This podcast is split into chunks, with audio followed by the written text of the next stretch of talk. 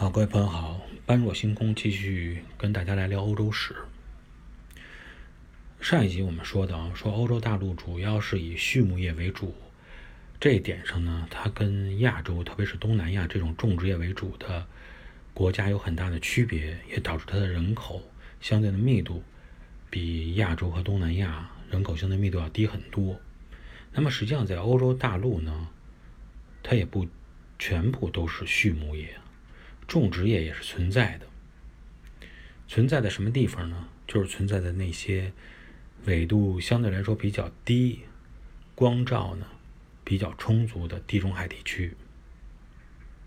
这样的区域是属于欧洲大陆最主要的种植业的地区。虽然这一块可以进行种植、进行农业的开垦，但它依然与亚洲和东南亚有很大的区别。主要的区别就是由于，呃，虽然能种植农作物，但是雨量与东南亚相比是不充足的，啊，时有时无，不同时期雨量不一致，所以这一块种植的农作物啊，不可能像东南亚那样种什么水稻，它主要的农作物呢，还是那种比较抗旱的农作物，最主要的经济作物包括两种，一种是小麦，还有一种呢。就是油橄榄。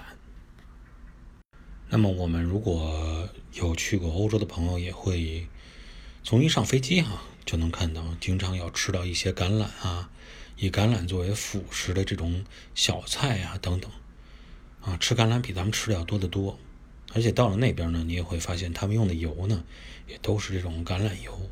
跟咱们这边的什么花生油啊、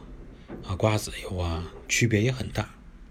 另外呢，他们的食谱中还经常有黄油，从牛奶中分离出来的黄油，实际上也是欧洲人，特别是北部欧洲人，还处于畜牧、以畜牧业为主的这些北部欧洲人的主要的食物来源。那么我们呢，再回到刚才所说的原始印欧人的这个事情上来，他们不是分了两路吗？一路向西成为了凯尔特人，一路向北成为了日耳曼人。相比之下呀，最终向西啊，以今天法国所处的西欧平原作为根据地，开始不断慢慢发展的凯尔特人，他们所面临的环境，应该说比北上到达波罗的海沿岸的日耳曼人要好很多。无论是腹地纵深，还是当地所处的温度，凯尔特人应该是。更有机会壮大起来，而且呢，还有一个更加重要的优势，就是凯尔特人啊，他有一个直接面对地中海文明的机会。俗话说，就是早接触文明，就能早点甩掉头上的戴的那顶蛮族的帽子。但很多事情都是这样，你可能具有先发的优势。你可能具有更好的基础，但这些呢，都不代表你一定能成为最后的胜利者，不代表你一定能笑到最后。后面我们也会慢慢看到，实际上，对于凯尔特人、日耳曼人才是最后的胜利者。那么，我们先来看看这两大民族最原始的根基啊。原始的属性到底是有什么样的差别？我们先来看看日耳曼人。日耳曼人迁徙向北，最终的终点是波罗的海。可以说，日耳曼人的原始属性就是由波罗的海逐步的固定下来的。打开地图，我们来看波罗的海是一片几乎被陆地包围住的内海，有点像地中海。西北边是斯堪的纳维亚半岛，西南边是日德兰半岛，相当于啊这两个半岛，哎，作为了整个波罗的海与大西洋相连的这个门户。这两个半岛，我们可以把它看成是门柱。对于这些向北迁徙的原始印欧人，他们发现了一个。让他们觉得比较满意的地方，就是日德兰半岛与斯堪的纳维亚半岛之间啊，还有若干的小岛。这些小岛啊，可以作为他们的中继站，继续向北行进。比如这些岛屿中最大的三个——飞鹰岛、西兰岛、洛兰岛，这些岛屿，它们之间的海峡距离啊，远的十几公里，近的才数百米。也就是说什么呢？在当时那种情况下，你不需要太高超的航海技术，你就完全可以横渡这些海峡，扎个木筏子也能过得去。所以，斯堪的纳维亚半岛最终也有了这些移民。最初通过日德兰半岛向斯堪的纳维亚半岛移民的日耳曼部落，无需掌握船只制造、操控技术，就到达了彼岸。又因为呢，大西洋暖流有时候很难过来，所以对于这么一个浅海地区，而且含盐度又比较低的浅海，冬天呀，就类似于河流一样，容易结冰。在非常寒冷的冬季，整个的波罗的海的表面都会冻上一层冰，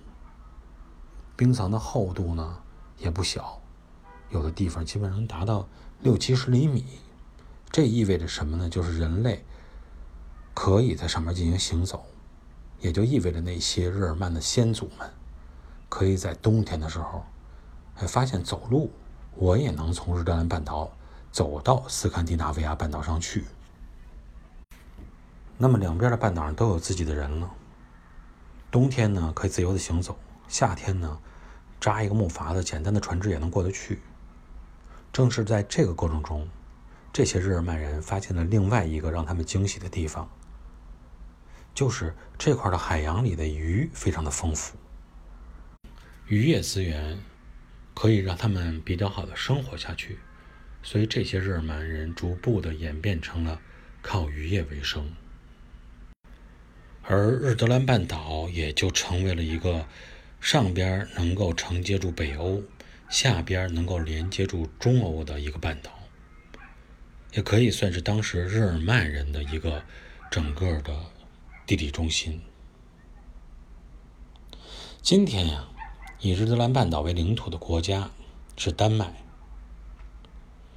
那么，因为它当时整个在迁徙的过程中，刚才我们所说的与斯堪的纳维亚半岛之间的紧密关系，所以呢，在划分整个板块的时候，是被划到北欧里边去的。这两个半岛之间的那些岛屿，那么今天也是属于丹麦的领土。比如说，丹麦首都哥本哈根，实际上就是建在了最东侧的我们之前提到的西兰岛上。这些北欧的日耳曼人与那些后来向欧洲南部渗透的日耳曼人之间最大的区别，就是在后边。他们依然保持着更多的海洋属性没有改变，而这些海洋属性到了公元八世纪后边，我们会讲到，他们就会成为那些令大西洋沿岸国家闻风丧胆的维京海盗。这些海盗的所作所为令人不齿，令人痛恨。但是，如果我们从另一个方向去想，这样的掠夺行为，实际上也是他们类似于这种渔猎经济的一部分延伸而已。只不过呢，原来猎取的是动物，现在猎取的是其他族群的人类而已。那么，究竟后面日耳曼人是怎么样来发展的？这些渔猎属性，这些曾经的游牧属性，这些曾经尝试过的畜牧属性，对他们日后。有什么样的影响，又是怎么样来变化的？我们在下期节目中跟大家继续来探讨。好，这一期我们就聊到这里，下期节目我们再见。